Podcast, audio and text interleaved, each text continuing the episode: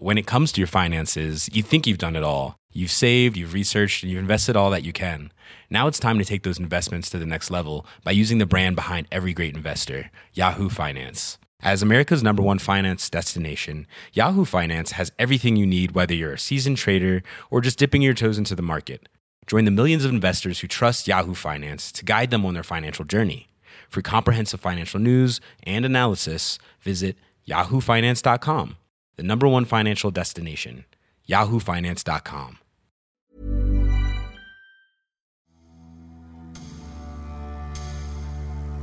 C'est peut-être la rivalité la plus célèbre de l'histoire du sport français.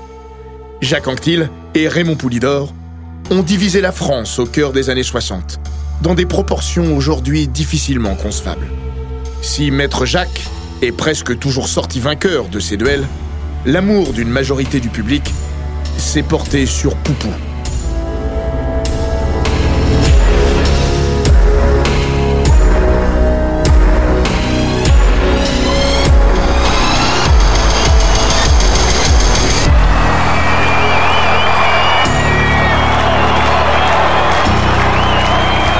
Bienvenue dans les grands récits d'Eurosport.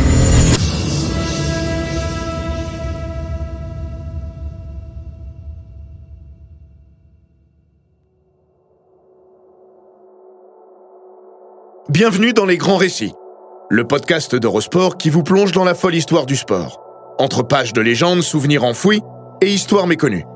Cet épisode est consacré à deux légendes du cyclisme hexagonal, qui ont totalement divisé la France dans les années 60. S'il n'y avait pas eu le poker à la toute fin de leur histoire commune, ces deux-là n'auraient peut-être rien partagé. Tout les opposait, même le rapport à leur métier, coureur cycliste. Jacques Anquetil disait volontiers qu'au fond, il n'aimait pas le vélo. Trop dur, trop exigeant. Raymond Poulidor n'était jamais si heureux que pédalant en danseuse, la casquette de travers, bien au chaud dans le peloton. Deux citations pourraient suffire à opposer les deux hommes. Anquetil disait Mon unique règle de vie consistait à être le plus fort et le premier partout, à l'école, à la bagarre et dans les compétitions. De son côté, Poulidor expliquait Je me suis jamais réveillé en me disant Aujourd'hui je gagne. Tout est dit. Et le récit pourrait presque s'arrêter là, renvoyant les deux coureurs cyclistes emblématiques de la France des années 1960, celle des Trente Glorieuses, du général de Gaulle et de Johnny Hallyday, à leur palmarès respectifs. Seulement voilà, entre les deux champions, la France s'était amourachée, le mot est faible, de l'un d'eux, et c'était de Raymond Poulidor. La rivalité entre les deux hommes a façonné une histoire dont les moins de 60 ans ne peuvent mesurer aujourd'hui l'intensité, coupant le pays en deux, bien plus sûrement que la politique, durant une époque où mai 68 n'était pas encore venu faire vaciller l'Élysée. À ce sujet, le journaliste Jacques Augendre confie Si Balzac revenait, il y consacrerait un chapitre de sa comédie humaine.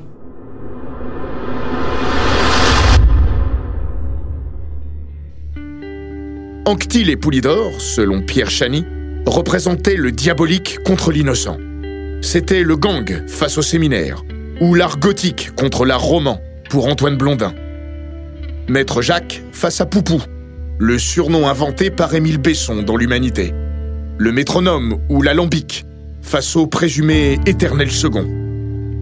Il y avait le blond et le brun, le rouleur et le grimpeur, l'ancien et le moderne, l'aristo face au français moyen, l'éternel blafard, Anquetil, qui craint pluie et froid quand Poulidor affiche en permanence une insolente santé. L'homme qui aime mener grand train et faire la fête, selon Jacques Augendre, sa qualité de vie passée par la table et l'alcôve, quand son adversaire respecte une stricte discipline de vie.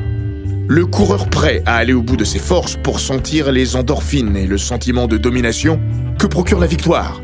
Et celui qui est déjà tellement heureux d'être là qu'il ne ressent pas le besoin d'aller puiser plus profond dans ses réserves. C'est une grande importance pour vous la victoire? Euh, Pas tellement, non. Jamais je n'étais trop ambitieux. euh, à mes débuts de coureur cycliste, je me contentais d'une cinquième place, d'une sixième place, éventuellement d'une seconde place. J'étais toujours très satisfait de mon sort. Il m'a manqué beaucoup d'ambition. On croyait que tout était trop facile pour Anquetil, et toujours problématique pour Poulidor. Que l'un était béni des dieux, et l'autre maudit par la malchance. C'était peut-être le contraire. le face-à-face d'un éternel angoissé qui, la nuit, regardait les étoiles, face à un homme bien dans sa peau dont on imagine qu'il avait le sommeil paisible. Même si plus tard, beaucoup plus tard, Poulidor ira consulter un psy pour comprendre le mécanisme de sa fabuleuse popularité. Un seul de ces deux êtres était doué pour le bonheur. L'autre préférait la victoire. Poulidor était bon perdant et Anctil ne supportait pas la défaite. Quant à la malchance, qui lui faisait multiplier chutes et crevaisons, alors que nous n'avons pas le souvenir d'une photo d'Anctil à terre, Raymond Poulidor lui a tordu le cou, même s'il en a parfois joué en se trouvant de mauvaises excuses. C'était après sa chute dans la descente du col de Portée d'Aspect, dans le Tour 1973. Jacques Godet l'aide à remonter du ravin, le visage en sang. Il doit abandonner et tout le monde lui dit qu'il n'a pas eu de chance. Il rétorque Mais si, j'ai eu de la chance, j'aurais pu me tuer.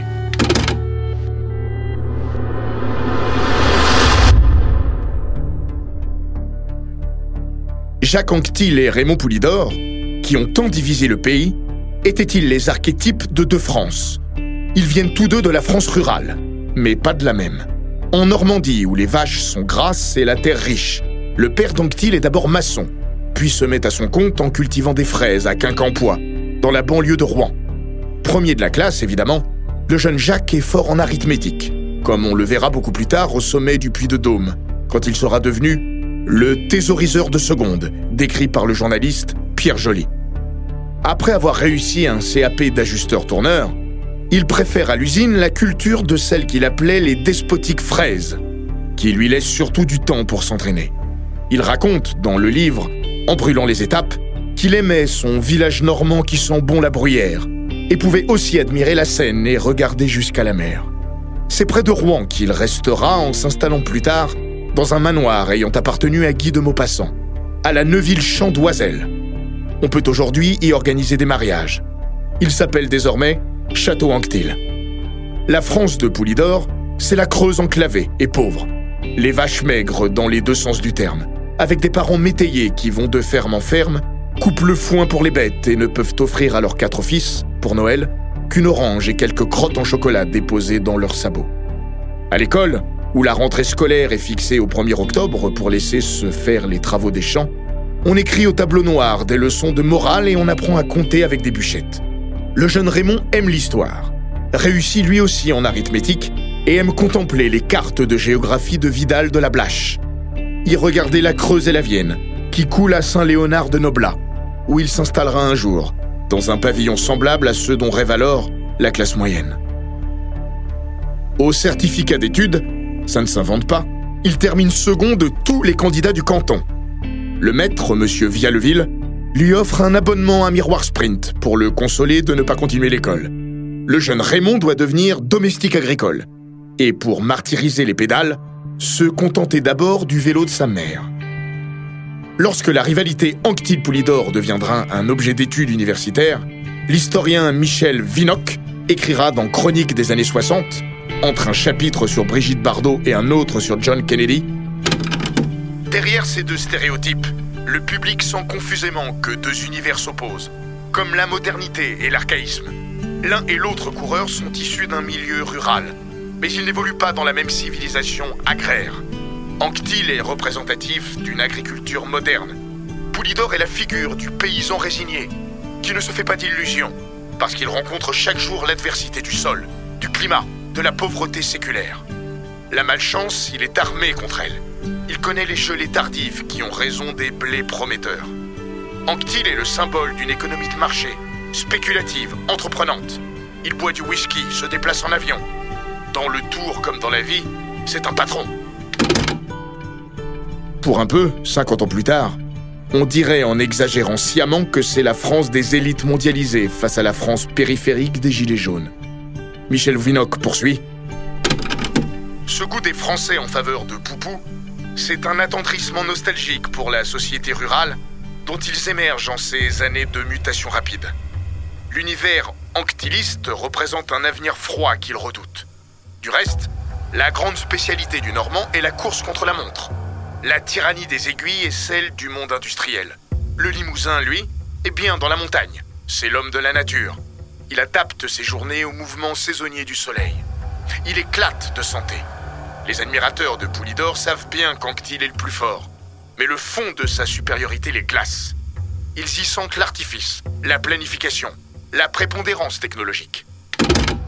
Pour se convaincre qu'Anctil était le plus fort, les poulidoristes doivent bien reconnaître que côté palmarès, il n'y a pas photo. Certes, Raymond Poulidor affiche de belles victoires. Le Tour d'Espagne, Milan-San Remo, la Flèche Wallonne, deux Paris-Nice devant Eddy Merckx, deux Dauphinés libérés, un Grand Prix des Nations, cinq fois le Critérium national, un titre de champion de France, sept étapes dans le Tour de France et quatre dans la Vuelta. Ajoutez des critériums par dizaine et autant de places d'honneur, dont le record absolu de 8 podiums dans le Tour de France, avec 3 places de deuxième et 5 de troisième, dont la dernière à l'âge respectable de 40 ans. S'agit bien de Raymond Poulidor. Poulidor seul au bout de la via Romain, poursuivi par tout le peloton. À la force de la voiture, de la main, il lui fait des gestes en le poussant littéralement, en lui disant Allez Raymond, maintenant il y a environ 100 mètres d'écart entre Raymond Poulidor et le reste du peloton. Est-ce que Poulidor va réussir à l'emporter? Nous le souhaitons tous, oui Poulidor va franchir la ligne d'arrivée. Premier Raymond Poulidor et le sprint du peloton qui est remporté par Van devant le moteur, Courtec, etc. Formidable exploit de Raymond. Mais Jacques Anquetil, c'est 5 Tours de France, 2 Tours d'Italie, un Tour d'Espagne, 23 étapes et 13 podiums dans les 3 grands tours, 9 Grands Prix des Nations, en 9 participations, 5 Paris-Nice, un fabuleux doublé Dauphiné libéré Bordeaux-Paris, un Liège-Bastogne, Liège rayé des tablettes pour non-présentation au contrôle antidopage. Comme l'un de ces deux records du monde de l'heure en début et fin de carrière, 1956 et 1967. Il a même gagné les six jours de Paris avant la destruction du Veldiv, de sinistre mémoire, pour une toute autre raison. Le plus grand champion des deux, c'est sans conteste Jacques Anquetil.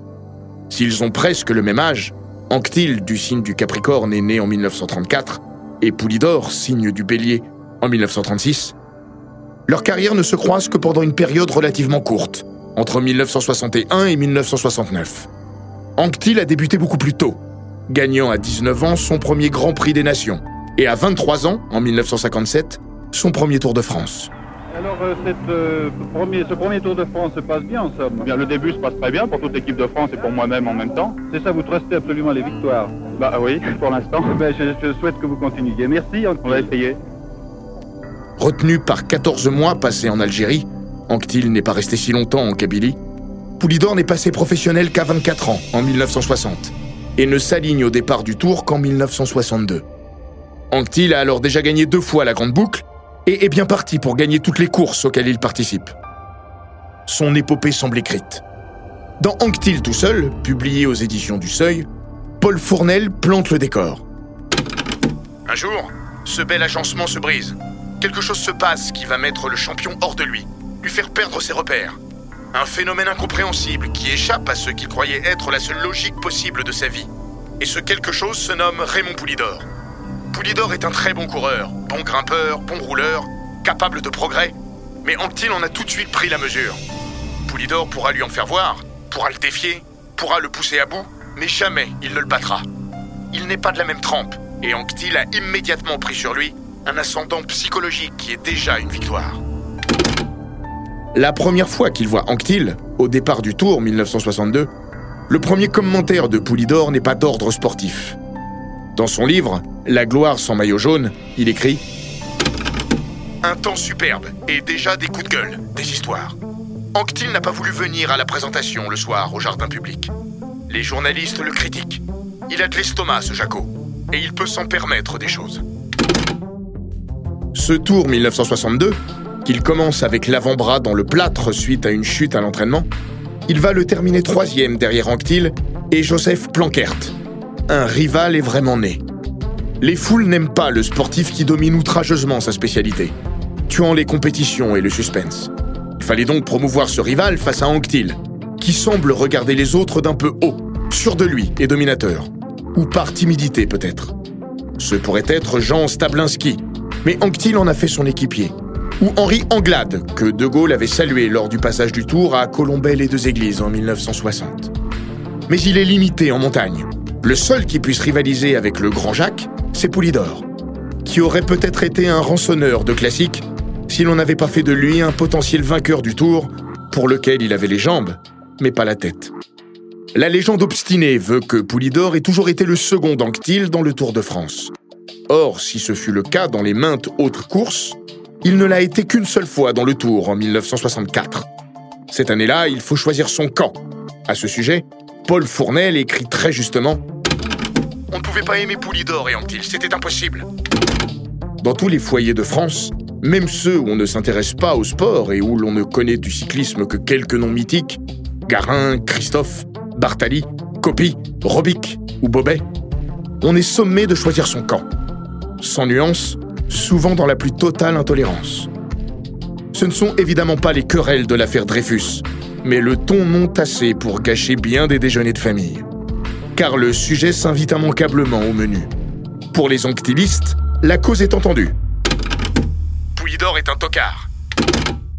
Réplique des poulidoristes outragés. Anctil est un prétentieux. Les premiers ricanent quand Poulidor crève, tombe ou perd.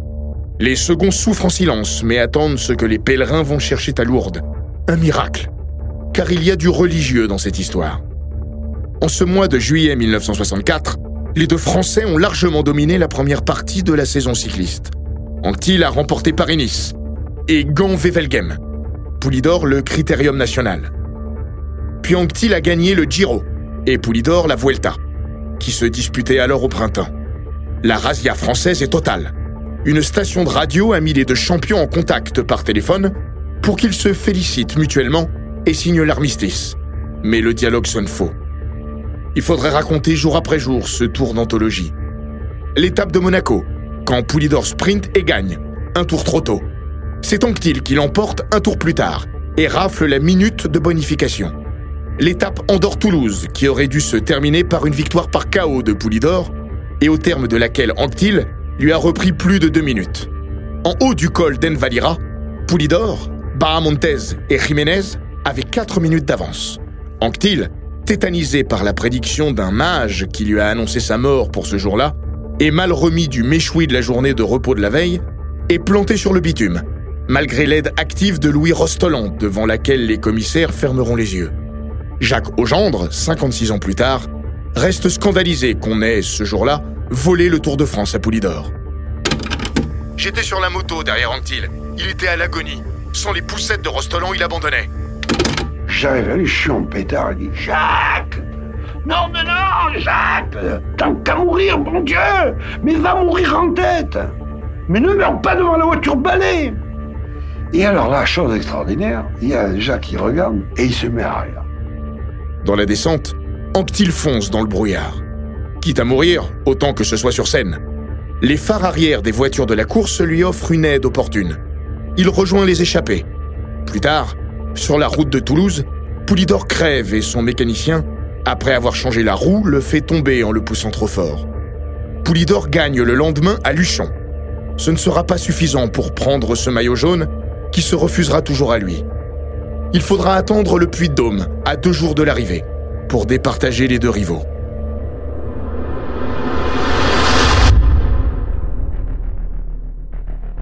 L'étape du Puy de Dôme n'est pas de l'ordre du sport. Ce n'est pas une course, c'est une épopée, c'est un mythe. La France s'est organisée pour aller voir la course en famille, chez des amis ou des voisins. À l'époque, à peine plus de 5 millions de Français possèdent un poste de télévision. Les autres, très nombreux, écoutent la radio collée à l'oreille grâce au premier poste à transistor. Le Puy de Dôme, c'est aussi une légende.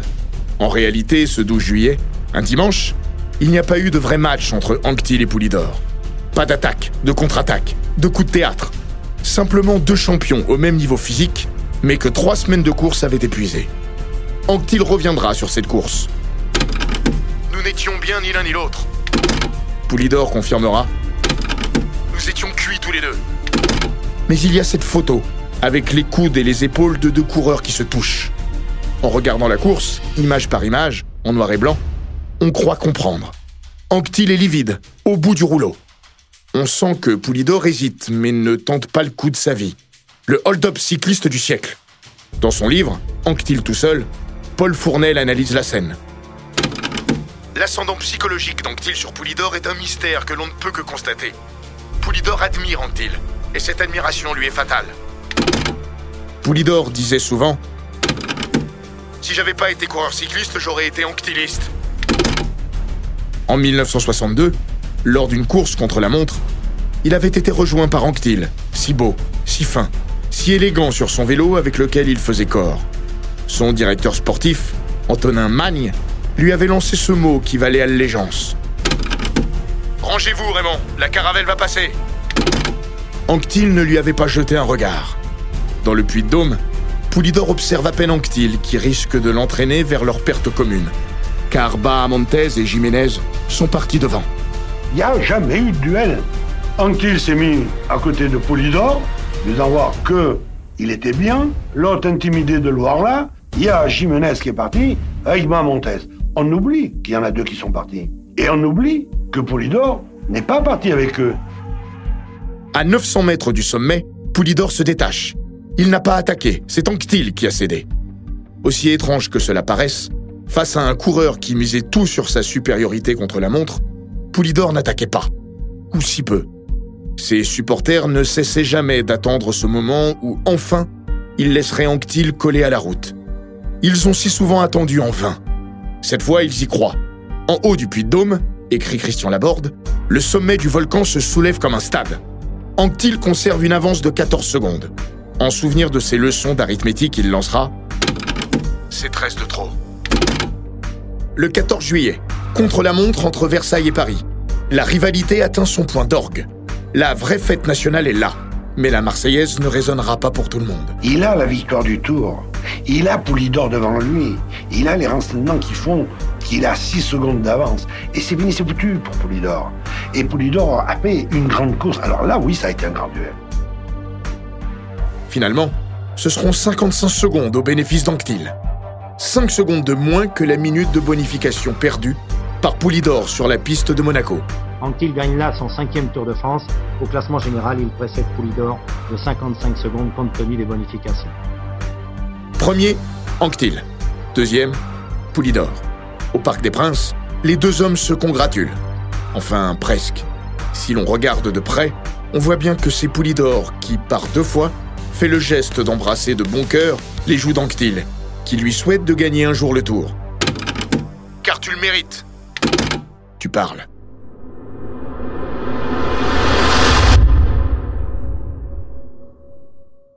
On a parfois tendance, avec le recul, à compter une rivalité que les médias auraient gonflée et le public entretenu bien au-delà des sentiments des deux intéressés. On assure aujourd'hui que leur estime était réciproque. Pourtant, en se replongeant dans son premier livre de mémoire, en brûlant les étapes, écrit avec le journaliste Pierre Joly, on lit sous la plume de Jacques Anquetil ce propos, qui manque singulièrement de tendresse. Poulidor est le seul coureur que je connaisse auquel on fasse un tel crédit. C'est à croire que tous les seconds de la vie se reconnaissent en lui, en font leur porte-drapeau. Un éternel second, c'est émouvant. On le plaint. Il est infernal de vivre dans un tel état de dépendance vis-à-vis d'un coureur qui n'est pas meilleur que nombre d'autres que j'ai rencontrés depuis 14 ans. Il me suit comme une ombre, calquant ses gestes sur les miens, ses actions sur les miennes. Je dois singulièrement lui faciliter sa gymnastique mentale.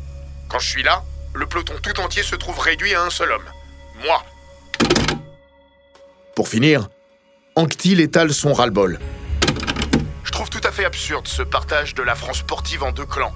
Ses passions, ses menaces. Par lettre anonyme, ne m'a-t-on pas voué à une mort violente Il est grand temps d'oublier ce leitmotiv obsessionnel. Anctil Poulidor, Poulidor Anctil. Le livre est sorti en 1966, juste après un Paris-Nice de légende, autre haut lieu magistral de la rivalité des deux hommes. Le plus exacerbé depuis le Puy de Dôme, le dernier aussi. En Corse, à l'île Rousse, Poulidor bat pour la première fois Anctil contre la montre. Mais dans la dernière étape, Anctil gagne la course grâce à des complicités d'autres équipes. Dans le peloton, on est majoritairement anctiliste et on jalouse Poulidor, qui concentre sur lui l'amour du public. On voit donc entre Antibénis, André Zimmermann de l'équipe Peugeot, pousser Poulidor, puis Anhart de l'équipe Ford, comme Anctil, balancer Auban de l'équipe Mercier vers le bas-côté. Premier Anctil, deuxième Poulidor. Pour une fois, Poulidor met le feu aux poudres à l'arrivée. J'ai compris qu'Anctil était le patron et qu'il me serait de plus en plus difficile de gagner. Le directeur sportif d'Anctil, Raphaël Geminiani, menace Poulidor d'un procès, tandis qu'Antonin Magne demande une enquête à la Fédération française de cyclisme. C'est la guerre. C'est de la politique, selon Cyril Guimard. Les riches contre les laborieux. Anctil reçoit des menaces de mort et renonce au critérium national que gagne Poulidor, autour des Flandres et à Paris-Roubaix. Il faudra une conférence de presse de Geminiani à Paris pour calmer le jeu. Payer pour obtenir des victoires Jamais a-t-il toujours répété. Anctil ira gagner Liège, Bastogne, Liège pour remettre les pendules à l'heure. Et quand il verra qu'il ne peut pas gagner le Tour de France, avant d'abandonner malade, Anctil donnera à son équipier Lucien Aymar le coup de pouce pour l'emporter. Poulidor commente L'abandon d'Anctil me fait ni chaud ni froid. D'une certaine manière, il gagne quand même. Qu'importe en effet le fait de ne pas remporter un sixième tour. L'essentiel était que Poulidor ne le gagne pas. Cette année-là, la rivalité n'est pas de pacotille. Lucien Aymar raconte même que les coéquipiers d'Anctil n'avaient pas le droit de s'asseoir à la même table que Poulidor. Au championnat du monde qui suit, au Nürburgring, en Allemagne, les deux coureurs portent le même maillot tricolore. Les deux peuvent gagner, mais dans le doute, Anctil préfère ne pas contrarier la victoire d'un de ses coéquipiers, le bel allemand Rudi Altig. N'importe qui, mais pas Poulidor. Et Altig n'est pas n'importe qui. Cette fois, Anctil finit deuxième, mais ne vient même pas sur le podium rejoindre Poulidor, troisième. Il a toujours dit que le sport cycliste est beaucoup trop dur pour courir pour des médailles. Fut-elle d'argent quand celle de son éternel rival n'est que de bronze. Il a aussi répété qu'il court pour de l'argent. Jacques Anquetil est exaspéré par la popularité de Raymond Poulidor, par les clameurs qu'il soulève quand lui-même récolte souvent d'injustes sifflets, par la multiplication des pancartes sur le bord des routes à la gloire de son rival. Plus il perd, plus il est populaire. Qui reçoit autant de courriers que Brigitte Bardot et suscite des quasi-émeutes à l'arrivée des courses, qu'il ne quitte le plus souvent qu'avec le concours de la gendarmerie. Mais il y a une autre raison. À l'époque, les revenus des coureurs dépendaient beaucoup des fameux critériums qui se multipliaient après le Tour de France. Or, il n'a pas échappé à Anctil que Poulidor était mieux payé que lui, parce qu'il attirait davantage de spectateurs. Cet aspect des choses nourrit une autre rivalité, celle des managers. Daniel Doucet veille sur les intérêts du Normand et Roger Pile sur ceux du Limousin. Sans parler de la rivalité des directeurs sportifs, archétype du monde moderne et du monde ancien. Raphaël Gemignani, qui n'était pas surnommé pour rien le vieux fusil quand il était lui-même coureur, et Antonin Magne, double vainqueur du Tour avant-guerre, dont la devise était La gloire n'est jamais où la vertu n'est pas. Or, souligne aujourd'hui Cyril Guimard, qui a passé six ans dans l'équipe Mercier et en a vu d'autres comme coureur puis comme directeur sportif. Parfois, il faut être un peu voyou. Gemignani pousse Anctil à aller toujours plus loin, jusqu'à susciter ce pari fou, pour le faire gagner à 24 heures d'intervalle le Dauphiné libéré et Bordeaux-Paris en 1965. Avec ou sans dopage. Sur ce point, Anctil a toujours été clair. Dans le journal L'équipe, en 1967, il confie Il faut être un imbécile ou un faucheton pour s'imaginer qu'un cycliste professionnel, qui court 235 jours par an, peut tenir le coup sans stimulant. Il dit aussi qu'on ne gagne pas le Tour de France à l'eau minérale. En face, dans l'équipe Mercier, chez Antonin Magne, court la légende du bidon d'eau blanche. Celui qui y avait droit gagnait presque systématiquement. Les coureurs qui vous voyez, monsieur Magne, n'osaient pas en demander la composition, jusqu'à découvrir qu'il s'agissait d'eau mélangée à du bicarbonate de soude. Sur le dopage, Poulidor n'a jamais été plus loquace, mais il a été, pendant le Tour 1966, contrôlé lors du premier contrôle antidopage de l'histoire du cyclisme. Le lendemain, entre Bayonne et Bordeaux, les coureurs avaient fait une petite grève pour protester, et Anctil était encore en tête du peloton. Le journaliste Pierre Joly, co-auteur de ses livres, écrivit à propos d'Anctil S'il fut longtemps un héros mal aimé, c'est sans doute pour avoir tenu un langage d'homme alors que l'on attendait un conte de fées. Cet aveu de dopage manquera de priver Jacques Anctil de Légion d'honneur. Mais malgré les conseils de certains, le général de Gaulle passe outre et décore pour la première fois des sportifs en 1966. À l'Élysée, par ordre alphabétique, Jacques Anquetil précède Alain Calmat, Michel Crost, Jocelyn Delecourt, Michel Jazy et Guy Perilla. Poulidor, qui avait selon le général un nom de Premier ministre, référence à Georges Pompidou, sera décoré plus tard par Jacques Chirac. Les deux champions, réputés gaullistes, n'ont pas pour autant signé d'engagement politique formel. Poulidor était proche de Jacques Chirac, mais en bon paysan qui ne met pas tous ses œufs dans le même panier, ne refusa pas de soutenir aussi la randonnée organisée à Limoges pour le 120e anniversaire de la CGT. Anctil, comprend-on aujourd'hui, tenait parfois des propos que n'aurait pas contredit Marine Le Pen.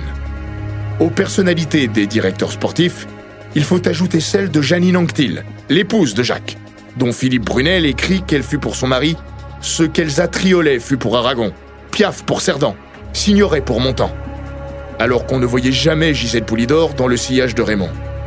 Janine mettait volontiers de l'huile sur le feu de la rivalité des deux hommes. Mais le temps passe, et aux obsèques de Jacques, c'est dans le regard de Raymond qu'elle va chercher du réconfort. Dirigé par Raphaël Geminiani, Raymond Poulidor aurait-il fait une autre carrière? Réponse de Cyril Guimard. Il faut regarder les couples. Anctil Geminiani et Poulidor Magne. Chaque couple est dans la même philosophie. Ça n'aurait donc pas marché. Guimard, surnommé le petit chef quand il est arrivé dans l'équipe, ajoute Antonin Magne était un bon pédagogue, mais pas un meneur d'hommes. Antonin Magne, pourtant, livrait la bonne analyse en comparant Poulidor à un bœuf qu'il faut sans cesse aiguillonner, mais le laisser faire à sa guise.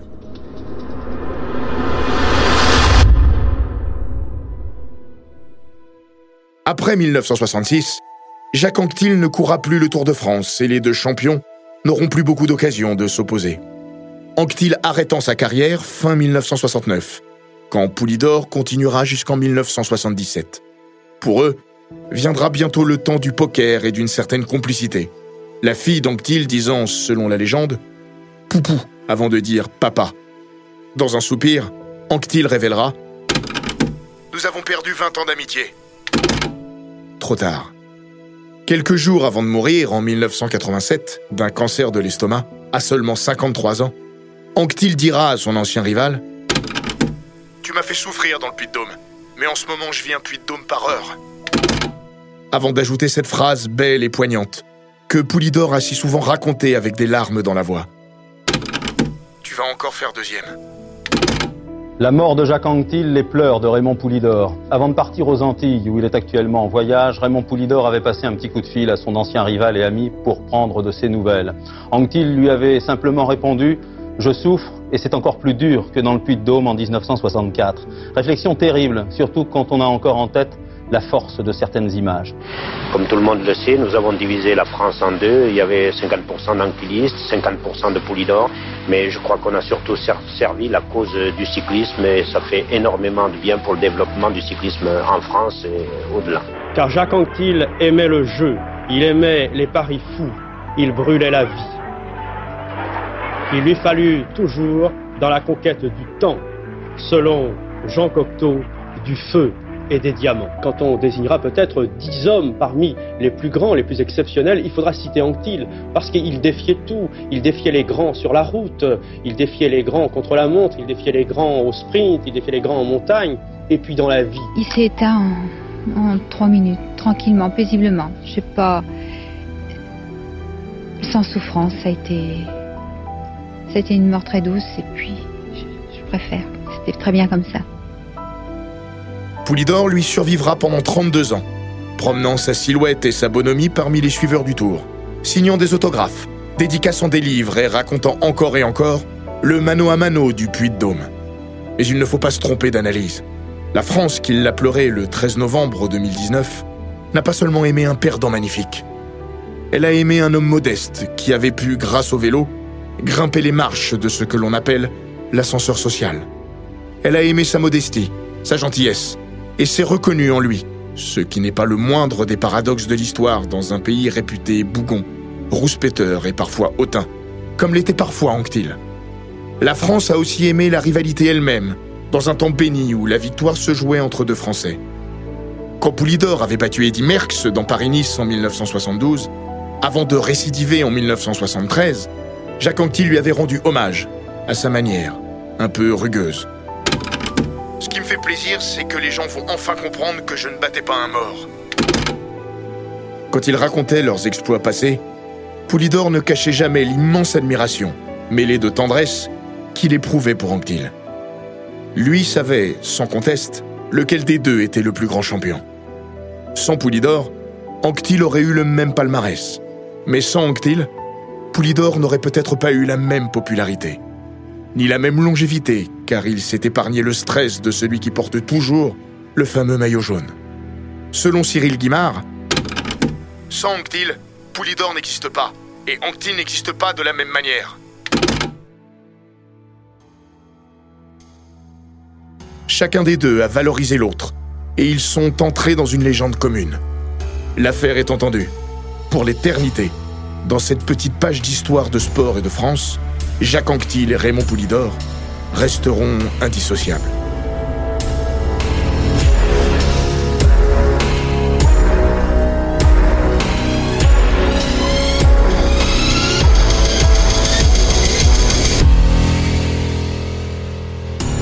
Cet épisode des grands récits d'Eurosport a été écrit par Béatrice Houchard.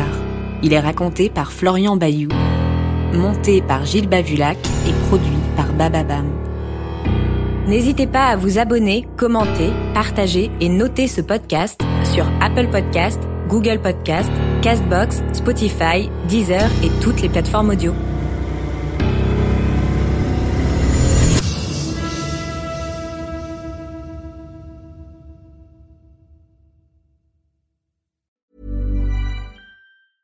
When it comes to your finances, you think you've done it all. You've saved, you've researched, and you've invested all that you can.